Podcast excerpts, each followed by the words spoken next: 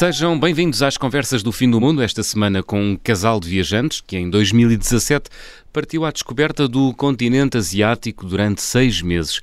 Ele é músico e produtor de eventos, ela joalheira. O que viram eles, o que viveram nesta aventura, que sons escutaram, é o que vou tentar saber na próxima hora. Rita Carrega e Frederico Nolasco, bem-vindo às conversas do fim do mundo. Obrigada. Obrigado, João. Obrigado. Rita e Frederico, a vossa viagem tem uma particularidade. Vocês viajaram juntos e separados ao mesmo tempo. Como e porquê? É verdade. Uh, então, nós queríamos, antes de mais, só corrigir que o Fred gosta. Só, foram cinco meses, exatamente, para, ser, para sermos ah. exatos. Isto porque eu lembro melhor, hum. porque eu tirei uma licença sem vencimento e depois, no passado um dia, termos aterrado, voltei a trabalhar. Pronto. Eu não, porque eu sou, eu sou um calão, não é? Não, não. Mas, mas pronto, um, depois já acontece a parte. Então, foram cinco meses que, partimos os dois para Singapura. Queríamos ter a experiência de viajar juntos e viajar separados.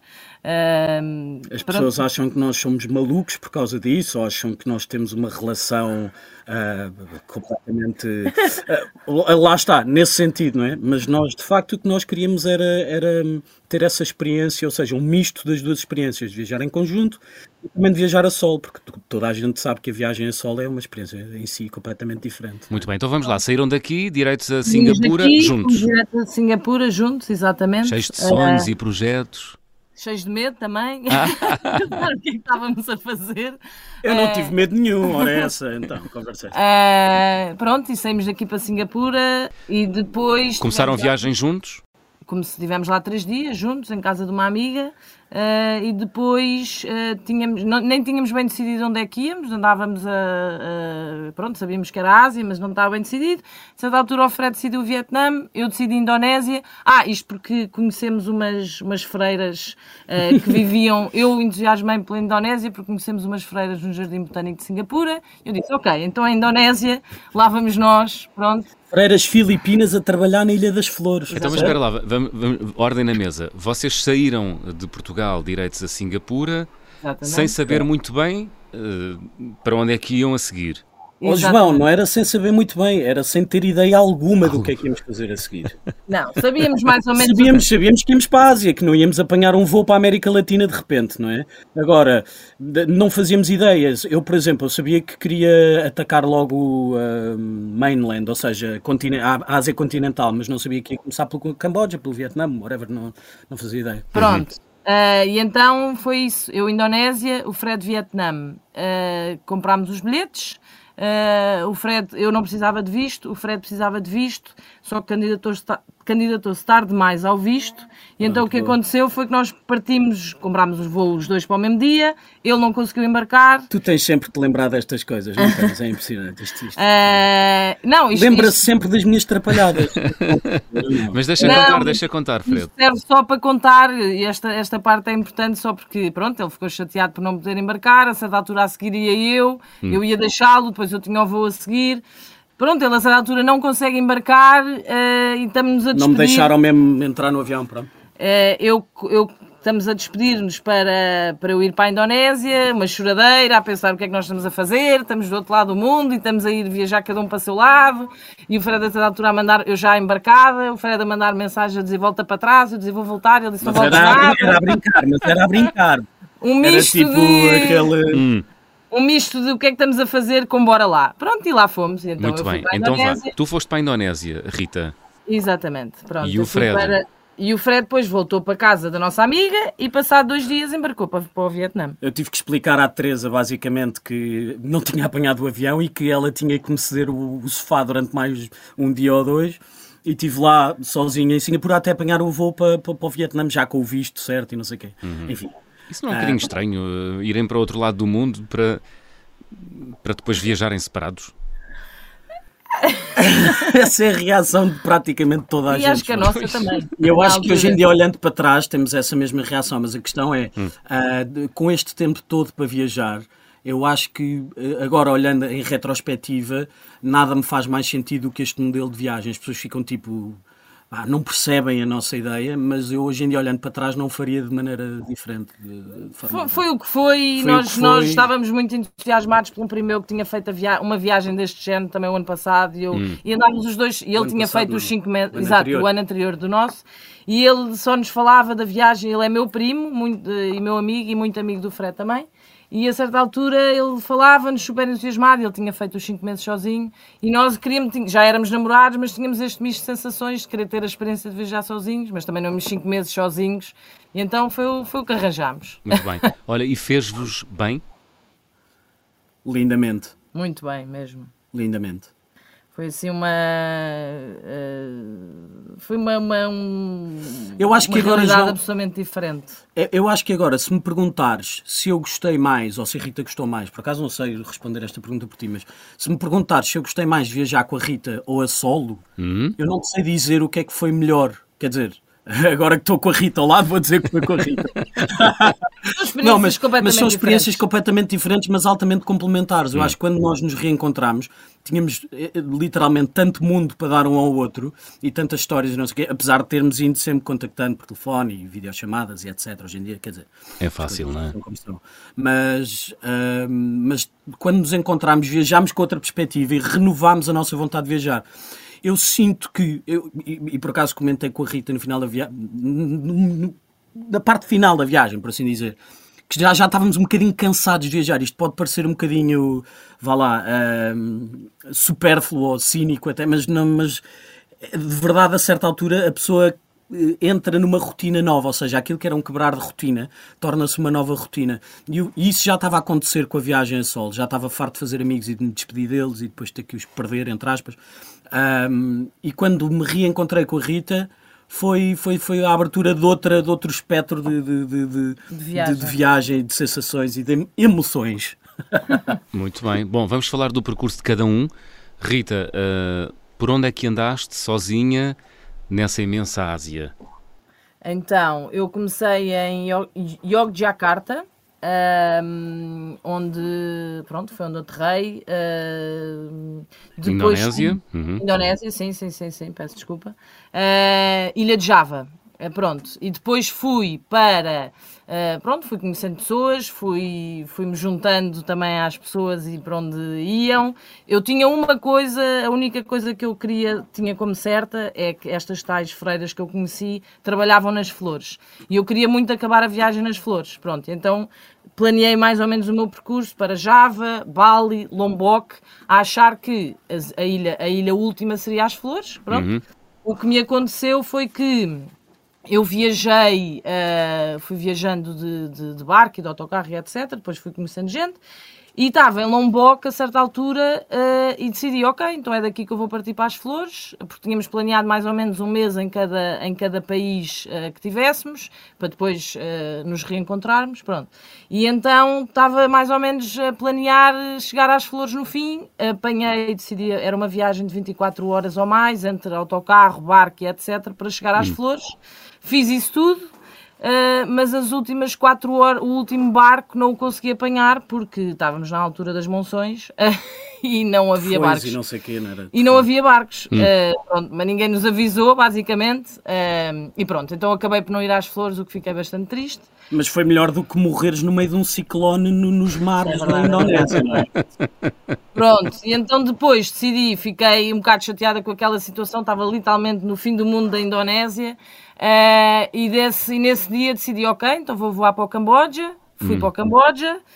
Pronto, e depois quando, quando estive lá mais de um mês também, um mês e picos, uh, não, um bocadinho menos, pronto. E depois estava, atravessei do Camboja para as flores, eu, eu para, as flores? Uh, para as flores não, para o Laos. para o Laos. Eu e o Fred íamos falando e a certa altura percebemos uh, que íamos estar no mesmo sítio na mesma altura, porque o Fred tinha feito Vietnã-Laos sem você... combinar. Sem, combinar. Pois era isso que eu ia perguntar. Vocês, eh, durante o tempo em que viajaram separados pela Ásia, eh, iam contando um ao outro onde estavam e o que andavam a fazer? Sim, sim, hum, sim, sim, mais ou menos. Apesar de, por exemplo, no meu caso, hum. uh, fiz, uh, viajei de moto no Vietnã e estive em zonas onde não tinha qualquer tipo de, de, de, pronto, de ligação ao mundo. Então havia uh, alturas em que falávamos um com o outro e dizíamos: Olha, Rita, se calhar próximos quatro dias vou estar off. Hum uns 5 dias, mas, mas Viaja, pronto, Viajaste de moto numa moto que compraste lá, não é? No Vietnã. Exatamente. Quanto é que custa uma moto no Vietnã, Frederico? Essa é uma ótima pergunta que me espantou na altura e eu, pela minha moto, larguei 200 dólares. Americanos, os dólares, claro. Sim. Portanto, sensivelmente 200 euros. Foram mais, mais coisa, menos coisa. Menos, menos que 200 hum. euros. Hum. Eu acho que aqui é a parte em que, pronto, encontramos-nos no Laos. A Rita estava a contar esse momento de, de, desse encontro completamente. Uh, não, foi, nós sabíamos. Não planeado na, no Laos. Nós sabíamos na véspera que eu já lá estava e o Fred diz: Mas amanhã estou nas Fort Islands. E eu, uh, eu estou cá. Ah? E... Mas nós, pronto, foi engraçado, mas agora eu acho que a Rita chutava a bola para eu contar a minha viagem até aí. Pronto. pronto. Vamos embora, vá lá, vá lá. Pronto. Eu basicamente aterrei no Vietnã, uh, fiz logo amigos em Saigão, fazia anos, dois dias depois de aterrar, conheci um tipo inglês que ficou meu amigo até agora, que entretanto já me veio visitar Portugal, aquelas amizades de viagem que ficam. Boa. Uh, um tipo completamente diferente de mim, com uma carreira de, de, corporativa mega boss, e eu do género, pá, Yannick, eu quero muito fazer esse tipo de coisas que tu queres, muito esplendorosas, de ir àquele uh, sky bar, não sei aonde, pá, mas eu estou a viajar com uma média de 10 euros por dia, gajo, mate só dizia, não te preocupes com dinheiro, mate. Era assim, a conversa do género. Pá, eu estou aqui pela tua companhia, pá, não te preocupes com o dinheiro. Eu, pá, mas eu sinto mal, pá, estou todo, estou todo hum. mal vestido, pá, tu estás de fato e de coisa, pá. Arranjaste um sugar daddy. Epá, um sugar daddy. Se o Yannick um dia sabe que tu lhe chamaste de sugar daddy, pá, vai ser a risada. Sem Enfim, ofensa, sem ofensa. Uh, foi, foi uma amizade muito, muito engraçada, porque depois voltei a encontrá-lo no Camboja, voltei hum. a viajar com ele no Laos. Ele basicamente ia passeando uh, e depois ligava-me e dizia onde é que tu estás? E eu estou uh, aqui. Ele, ok, vou apanhar um voo para aí. Estás a ver o género? Uau. Era assim. Ok, tranquilo. Epá, o gajo tinha dinheiro e tempo e, e pronto. Enfim...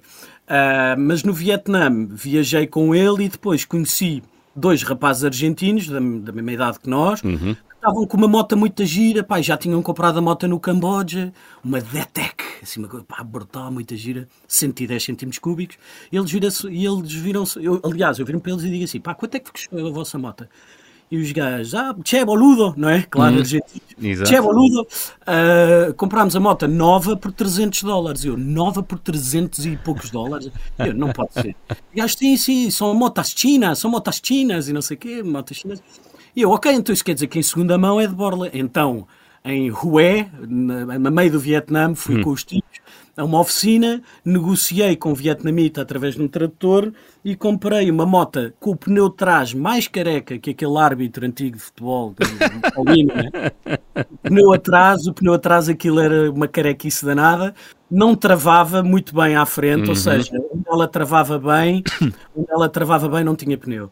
Tinha o farol a apontar para as nuvens e etc. E o tipo vendeu-me aquilo por 200 dólares e entregou-me um cartãozinho com o nome dele em vietnamita, como quem diz, isto deve ser a licença de condução. E quanto, e quanto tempo andaste com essa moto? Uh, quase um mês. Quase, quase um mês. mês. E foi assim Fizemos assim que conheceste o Vietnã? Uh, foi com sim. essa moto? Sim, sim, sim, sim. Fizemos o Vietnam Fio Pavio, tivemos aventuras, aventuras mil naquela, naquelas motas. Vá lá, a partilha, partilha. A minha moto, como era mais velha e mais uh, podre do que, do que a deles, eles chamavam-lhe La Negra, os argentinos chamavam-lhe La Negra, que era uma moto toda preta com uma, cru, com uma estrela uh, encarnadona assim, daquelas mesmo à Vietnã no, uhum. no tanque. E, e então a La Negra deu de vários problemas, cheguei a ter que ser rebocado, moto a ser rebocada por moto, para que é um perigo, uma coisa enorme. Hum. Mas, e depois procurar um mecânico no Vietnã profundo foi engraçado, nunca mais me de esquecer da palavra para mecânica em vietnamita. Que é como? É Soissé, Soissé. Era assim que eles diziam. Soissé, eu só encolhia os ombros e dizia Soissé. Eles, ah, Soissé, Soissé. É para ali em frente, como diz. E pronto, viajámos de Hue até Hanoi, mas fizemos um percurso particularmente giro que é, foi, pela, foi pela estrada do Ho Chi Minh hum. Trail, hum. que era a estrada que os guerrilheiros uh, utilizavam uhum. quando era para atacar os americanos. Chamam-lhe Blood Road, não é? Há quem é, chama uh, Blood Road. Aquilo é interessante porque é uma, uma, uma, estrada sem fim, onde não passa um carro, não é? Porque são lajes uh, com, com uma largura bastante limitada, passam motas, bicicletas, mas carros não, e são lajes intermináveis, então a pessoa vai andar de moto e vai tutum, tutum, tutum, tutum, constantemente uh, aquele, aquele rame-rame da, uhum. da moto a bater. Enfim, fomos a Khe San, que é esse ponto central do Vietnã, uh, onde houve uma grande batalha durante a invasão do Tet, foi interessante essa parte, e depois subimos pelo interior do Vietnã, que é muito menos conhecido do que aquela zona litoral das praias e que é muito turística e etc. E é Aliás, fácil, é fácil, Frederico, viajar com uma moto comprada lá no Vietnã? Ó oh, João, uh, eu, eu já tinha uma moto cá em Portugal. Eu não aconselho uh, um puto de 18 anos australiano, não é? A comprar a primeira moto que vê e a meter-se em cima dela achar que é uma trotinete. Hum. Não, porque aquilo é 80 km hora. E todos os anos morrem pessoas no Vietnã, quer dizer, pessoas, claro que morrem, vietnamitas, claro. Hum. Uh, aquilo é um caos, não é? De motas. Mas uh, estrangeiros, o que, mais, o que nós mais vimos, nós não, eu, porque a Rita não estamos no Vietnã, mas o que eu mais vi pelo Vietnã foi gente toda raspada de cima a baixo, a ter que passar temporadas em hostels por causa de quedas de moto. Portanto, aquilo é fácil, é preciso conheceres a moto, é preciso saberes andar um bocadinho de moto, é preciso, sei lá, porque nós tivemos situações, olha. Um, nós no norte optámos por não ir a Long Bay, que é um sacrilégio, não é? Quer dizer, a Long Bay é aquela grande imagem do Vietnã turístico, mas nós optámos por ir para, para uma zona do norte, junto à fronteira com a China, chamada Hadziang. Hadziang ou Hadziang, não sei uhum. bem como é que se diz. E essa zona tem basicamente um loop de moto, que é uma, um percurso que parte de um sítio e durante vários dias percorre outras vilórias até vir dar ao mesmo sítio, onde as estradas são indescritíveis e há caminhões, não sei, de, de, de minas ou de coisas que para ali há, caminhões gigantes com buzinas que, que, que, provocam derrocadas, não é? E que vêm a sapar por ali abaixo e a pessoa tem que simplesmente se encostar à berma da estrada, hum. esperar que aquele maluco faça a curva para depois arrancar. Há coisas perigosas, eu acho que passámos, passámos ali umas alturas. Eu também depois tive, tive uma altura em que a minha corrente saltava cada vez que mudava de mudança e tinha que sair da. Enfim. Mas não, não se pode pedir muito por uma moto de 200 dólares, Exato. não é? Não, e a melhor parte, João, é que depois de fazermos este loop em Hadziang, que eu aconselho todas as pessoas a googlarem esta, esta, só para verem as paisagens que são inacreditáveis, e tivemos mesmo na fronteira com a China, com umas tribos lá do, do, do norte perdidas, pronto. e depois quando regressámos a Hanoi, eh, eu vendi a moto porque seria difícil entrar com a moto para o Laos, as estradas ainda eram mais complicadas. E ainda ganhaste dinheiro ou não? Eu, eu vendi a moto por 160 dólares ou 180. Ou seja, eu fiz esta viagem toda por 40, 40 dólares. dólares. Aliás, eh, somando a isto, o arranjo que tive, tive que trocar hum. uma bobine e tive que ajustar a corrente, ou seja, gastei no total 10 dólares em, em arranjos não é? Já hum. com gorjeta, já com gorjeta. Ou e, seja. E aprendeste é... a dizer mecânico. Olha, estamos, aqui na, estamos aqui na parte final da nossa, da nossa primeira parte. Estamos à conversa com os viajantes Rita Carrega e Frederico Nolasco. Abrimos o álbum de viagem.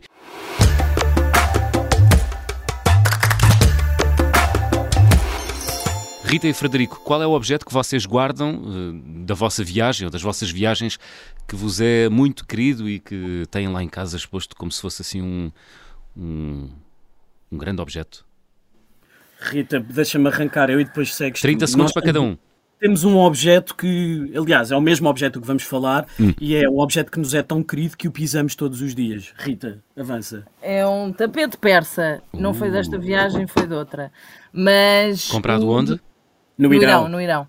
Uh, mas os objetos para mim são uh, que os tesouros, as pedras, uma, as coisas de uma praia. Aliás, quando, quando, quando arrancámos do Vietnã, uh, ficaram-me retidas uma data de coisas. Não, da, da Tailândia. Na Tailândia, Tailândia. na Tailândia. Tu não foste ao Vietnã. Exatamente. Quando ficámos, quando voámos na Tailândia, ficaram-me com todas as coisas que eu tinha apanhado na Indonésia. Para mim, podiam-me ter levado a roupa toda, porque aquilo para mim foi um desgosto maior. Tinha coisas lindas. Basicamente, a Rita tinha coral apanhado da areia, que não é quer dizer, não é, não é proibido, mas podem confundi-la com uma caçadora de corais, que isso sim é proibido. Então ah, okay. a, a, polícia, nós assustámos que a polícia veio, não sei o que, e ficou com aquilo tudo. Mas este nosso tapete, eh, se me permite, João, a Vamos história é lá. é muito engraçada. Foi comprada no Irão, numa viagem que fizemos mais recentemente, em 2019. Exato. Essa sim, juntos. Foi comprada em Esfahan já no final da viagem e tem a particularidade de no Irão, tu não consegues levantar dinheiro, porque o sistema bancário deles, eh, whatever, não está conectado com o resto do mundo. Então todo o dinheiro que tu levas é o dinheiro que tens para a viagem. E nós tínhamos o dinheiro todo contadinho e para aquele tapete específico só tínhamos 100 euros. Epá, hum. E era 100 euros que ia e não, não, não, não ia baixar daquilo. E o tipo queria 150, depois 130, depois... e nós ali a negociar. E os persas não são propriamente marroquinos, eles têm mais de, entre aspas, dignidade de, de, negocial é? nestas coisas. E então eu a certa altura virei para o Amid Reza e disse: Ó oh, Amid Reza, olha, estás a ver este meu casaco? Um casaco da Decathlon, daqueles da, da, que se enfia no próprio bolso de penas, de muita gira e não sei o quê. e os tipos lá não têm Decathlon e olha, olha um pouco assim, esse casaco é giro e não sei o quê. Então, olha, fazemos assim, 100 dólares mais o casaco pelo, pelo, pelo tapete. Ele aceitou e até aquela prova de venda que eles fazem dos tapetes persas e não sei o que, o comprovativo, hum. vinha lá 100 dólares plus one jacket. e aqui, pronto, entretanto já está respondida também a pergunta do nosso objeto mais caro, porque foi Muito claramente... Bem. o Objeto mais caro. Comprado. Muito bem. Final da primeira parte, curta pausa e regressamos já a seguir. Até já.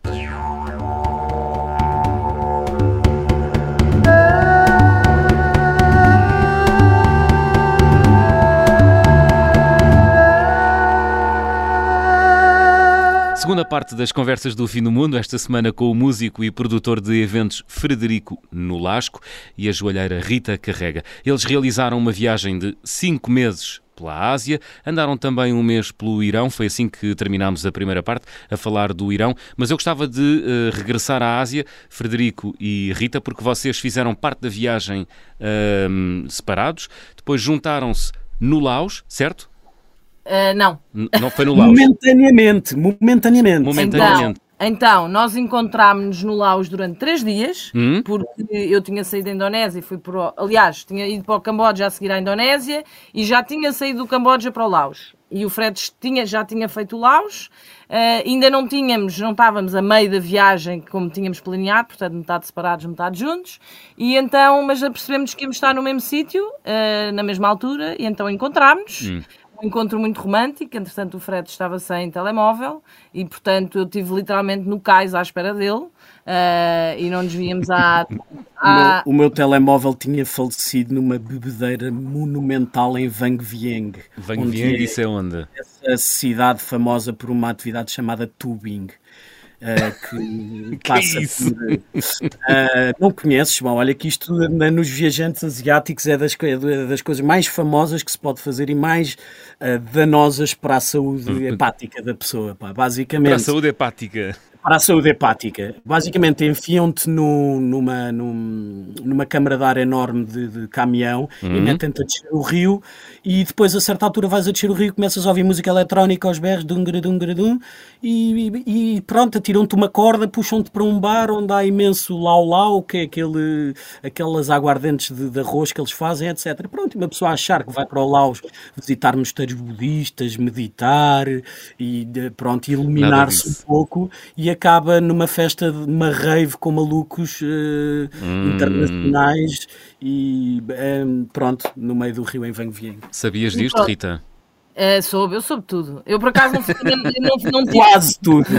não tive, não tive esta experiência no Laos porque fiz o Laos com uma amiga minha uh, turca que hum. conheci na altura e não tive esta mesma experiência. Estávamos num registro mais calmo. Uh, mas pronto. A Rita pediu, mas eu não deixei. Eu disse: não, Rita, tubing não, por favor. ok, então faz. Juntaram-se no Laos pronto, uh, momentaneamente, Laos, uns, dias, uns dias, não é? E voltaram a separar-se. E voltámos a separar, exatamente. Foi só repetir todo o processo pelo qual tínhamos passado no início de o que é que estamos a fazer, mas bora lá. Aqui já com a perspectiva de nos encontrarmos uh, daí a duas semanas. Hum uh, na Tailândia. Pronto, para aí sim uh, começarmos a viajar juntos. Duas, três semanas, sim, ainda tínhamos. Uh, pronto, foram, foram duas semanas, exatamente, porque eu depois andei, andei, pronto, andei a viajar pelo Laos duas semanas e meia. E pronto. E depois encontrámos-nos na Tailândia, uhum. no caos de Bangkok.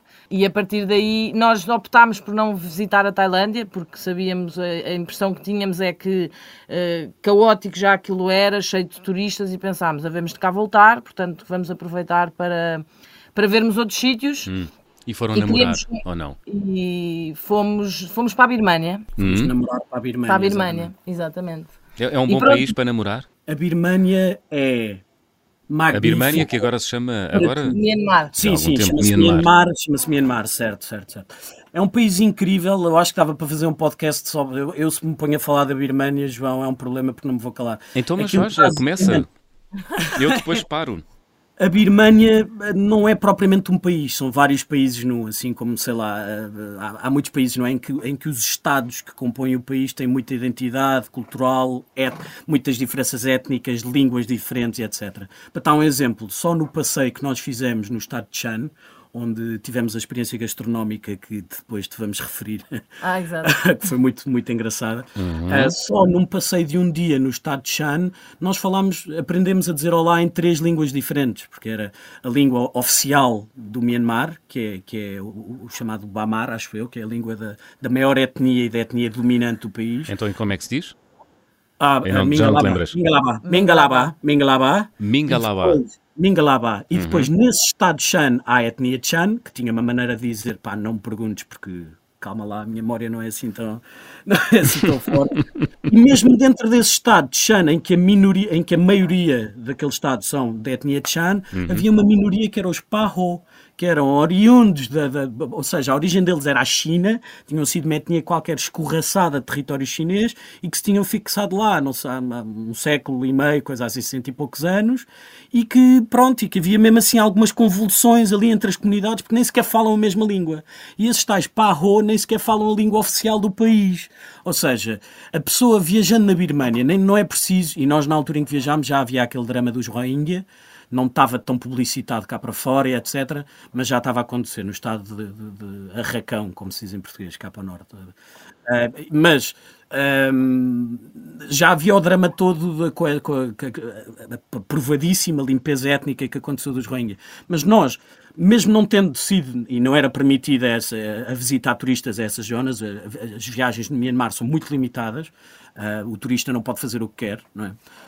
Mesmo assim a pessoa percebe que aquilo tem conflitos étnicos permanentes e constantes, porque num dia é uma, falas três línguas diferentes. É uma coisa que nós não temos noção, não é? Porque nós vivemos num país eh, que tem um povo, uma língua e uma fronteira, não é? Eh, Exatamente. Exatamente. Exatamente. Hum. E, nós tive, e, e, nós tivemos em zonas, nós optámos por. Eh, pronto, lá está. Como dissemos desde o início, nós não tínhamos nada planeado e de um dia para o outro íamos pensando no que é que íamos fazer. E houve uma altura em que decidimos pegar numa moto e arrancar para ir para uma zona menos turística uh, para Dué, Ié, é assim, yeah, yeah. É assim uma, dizia-se yeah. É assim uma língua colada à Tailândia uh, e nós decidimos vamos embora, vamos, pegámos na moto e fomos três ou quatro dias uh, de viagem, os dois.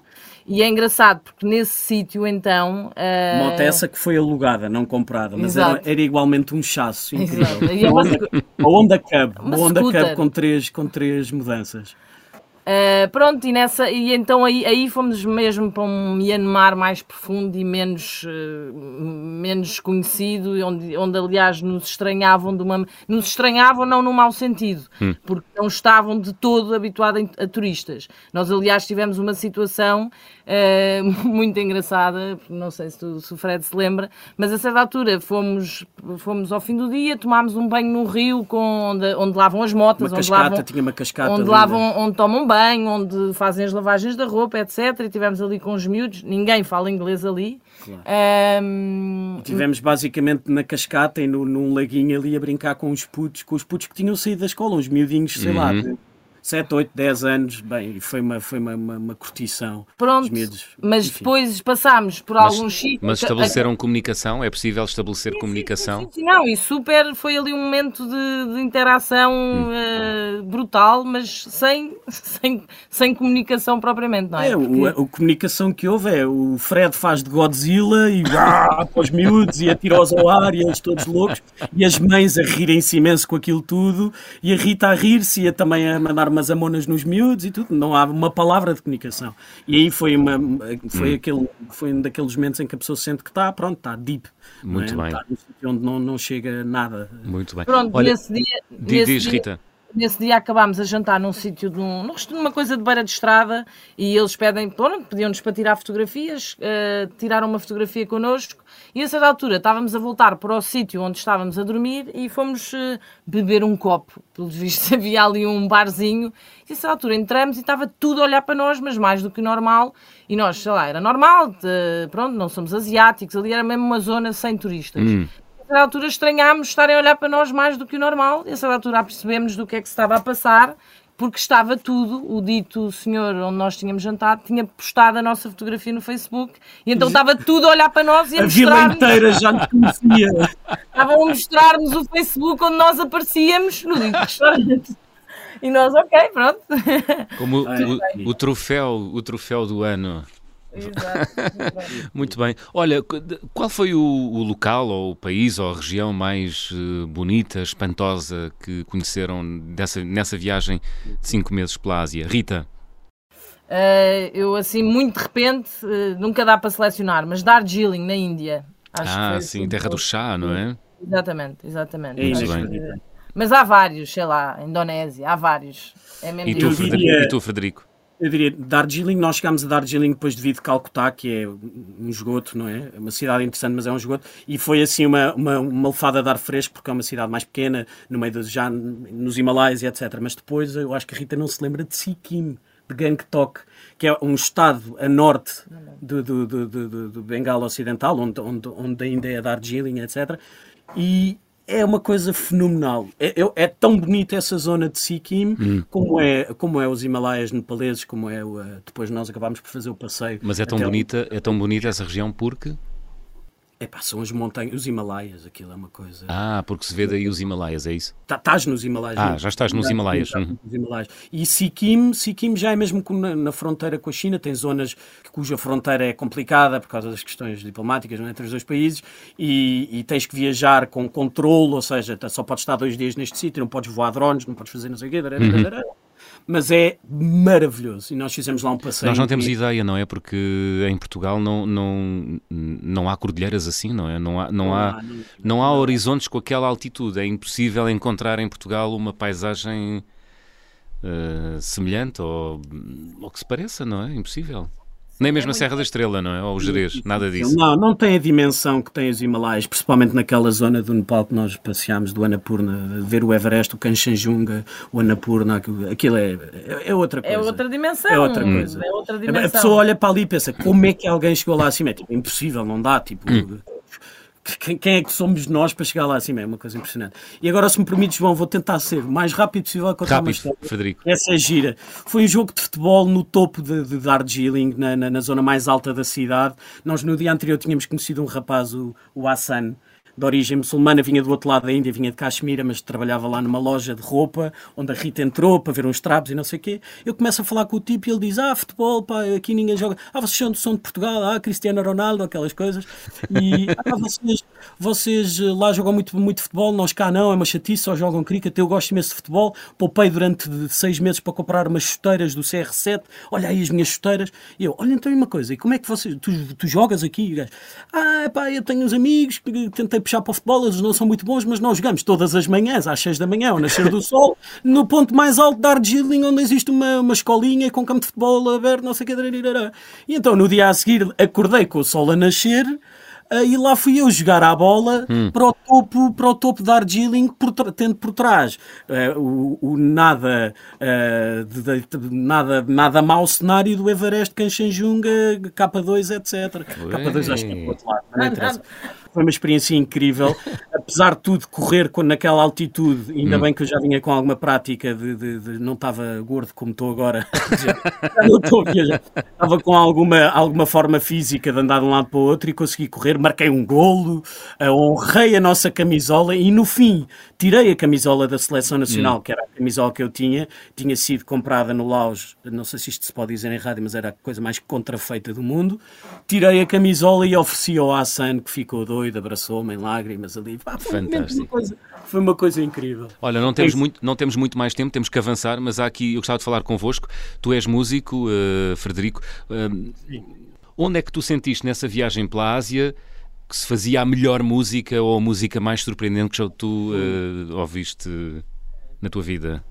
Epá, estás a fazer uma pergunta muito difícil. Então vá, pensa, vamos, às, vamos à Rita. Rita, Sim, vamos uh, à Rita. Perdeste, imagino, com o brilho e, uh, da joalharia asiática. Uh, eu, eu, eu, eu acho que nós na, na, na, Ásia propriamente eu fiz uma, tive umas experiências de, de workshops, mas de coisas se calhar não tão ligadas à joalharia, mas às artes próprias de, de cada. No Camboja hum. fiz, fiz uns workshops, até mais, até foi em pedra, uh, tive umas experiências engraçadas. Mas eu gosto muito de, de, de, observar. Eu, por exemplo, no Irão tivemos mais a experiência de um museu assim marcante uh, de joalharia, uh, mas de, de, observar o que é que os locais usam estas, estes, estes povos que, que mais desconhecidos, por exemplo, no Myanmar, e perceber o que é que no dia a dia, uh, os amuletos e estas coisas, o que é que as pessoas usam mais. E eu perco muito e sou muito observadora dos padrões. dos padrões. Hum. As coisas para mim, um desenho na calçada, um desenho, às vezes não precisa de ser uma coisa propriamente de um museu, mas os padrões são a mim uma coisa que me, que me regalam mesmo os olhos e que servem claramente de, de, inspiração depois para. Ainda, ainda, ainda estão a servir e são sempre uma fonte onde eu regresso para, para trabalhar. Muito bem, portanto foi particularmente uma viagem inspiradora para ti que és joalheira. E tu, uh, Frederico, sim, músico, onde é que sentiste. Onde é que sentiste o corpo a vibrar com a música local? Olha, há uma parte, houve uma parte muito interessante do, do, do, ponto de vista musical, não tanto pelo que eu senti lá no, com música ao vivo e etc. É? Uhum. Aliás, é impossível sentir isso porque essas pessoas estão todas mortas e foram todas assassinadas. Isto é o momento mais macabro da, da, do podcast de hoje, então. mas vou falar da música cambodjana que era feita nos anos 50 e 60, o rock and roll perdido do Camboja, que com os Khmeres vermelhos uh, foi praticamente aniquilado. Não é? Uhum. Os cambojanos sofreram muita influência da, da, da música eh, norte-americana, sei lá, os R&Bs e os rock and rolls do tempo do Elvis Presley por aí fora, e criaram as suas próprias imitações. Ora, são gravações de baú feitas em Phnom Penh, em dois ou três estúdios que para lá havia, sei lá eu, e que hoje em dia são, são assim, umas, umas, umas joias de um passado que foi completamente destruído, porque os Khmeres Vermelhos, a primeira coisa que fizeram foi acabar com toda a vida cultural e de qualquer quer dizer, uma pessoa bastava usar óculos ou ter as mãos suaves por trabalhar em qualquer coisa que não agricultura mais rude, não é? Uh, bastava isso para ser executada sumariamente à saída de, de, de, das cidades, né, naqueles hum. êxitos que eles promoveram. Ou seja, essa parte foi muito interessante. Eu andei por lá a descobrir lá umas lojas de discos. Hoje em dia, aliás, mais na Tailândia, mais em Bangkok, é que eu descobri também discos do Camboja. Ou seja, o próprio Camboja ainda hoje em dia está, está um bocadinho a recuperar desse passado. Não é? Imagina agora tu que Portugal há 30 anos atrás tinha executado tudo o que era professores, uh, intelectuais. Claro. É, um é um déficit que permanece durante muito tempo. É um déficit, exatamente. Olha... Mas, mas falando mais de, de epá, a Índia e o Nepal, acima de tudo, musicalmente, a Índia, a cultura musical indiana, pá, a mim, eh, eu acho que, mesmo como cultura ancestral musical, a cultura musical indiana é, acima de tudo, brutal. Muito bem. Estou à conversa com Rita Carrega e Frederico Nolasco. Vamos fazer check-out.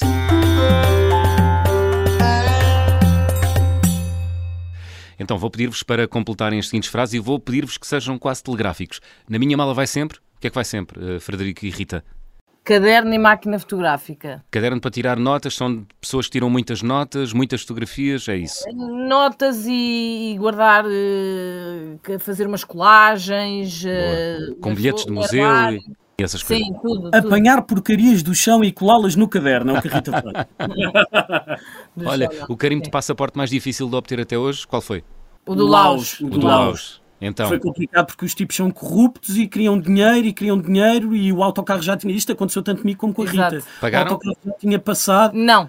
Eu não paguei. A Rita Eles... não pagou. Eu estava com um tipo israelita que chegou a bater com o passaporte na cara do tipo do guichê a dizer You know my country, Israel, Israel you know my country.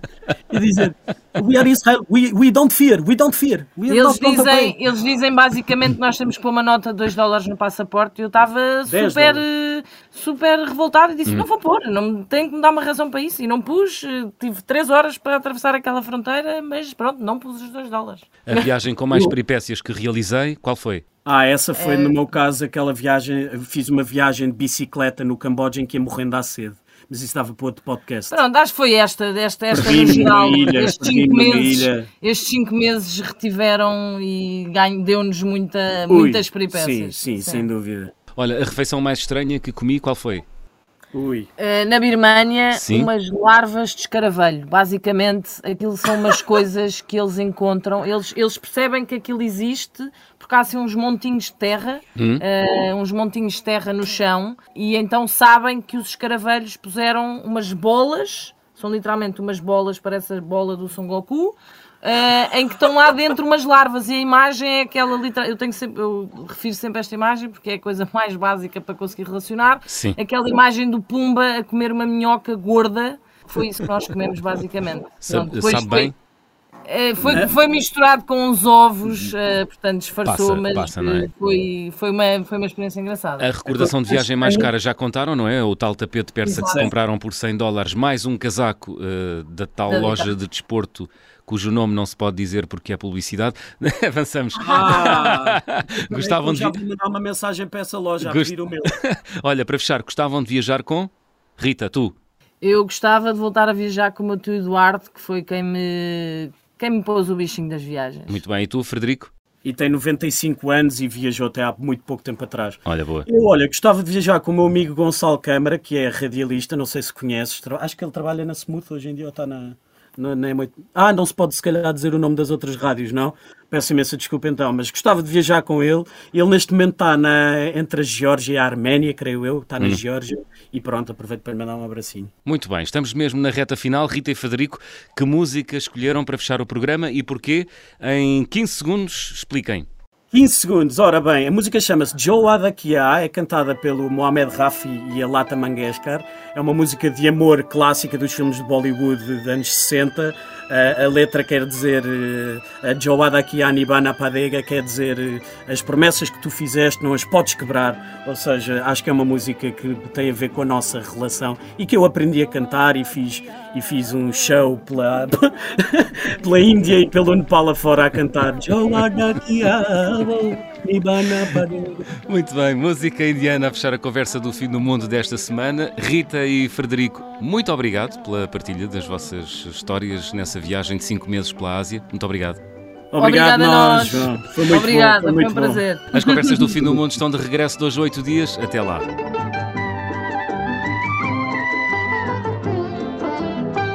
तरसती निगाहों ने आवाज दी है मोहब्बत की राहों ने आवाज़ दी है। आ, जाने जाने अदा छोड़ो तरसाना तुमको आना पड़ेगा। जो अदा किया वो निभाना पड़ेगा।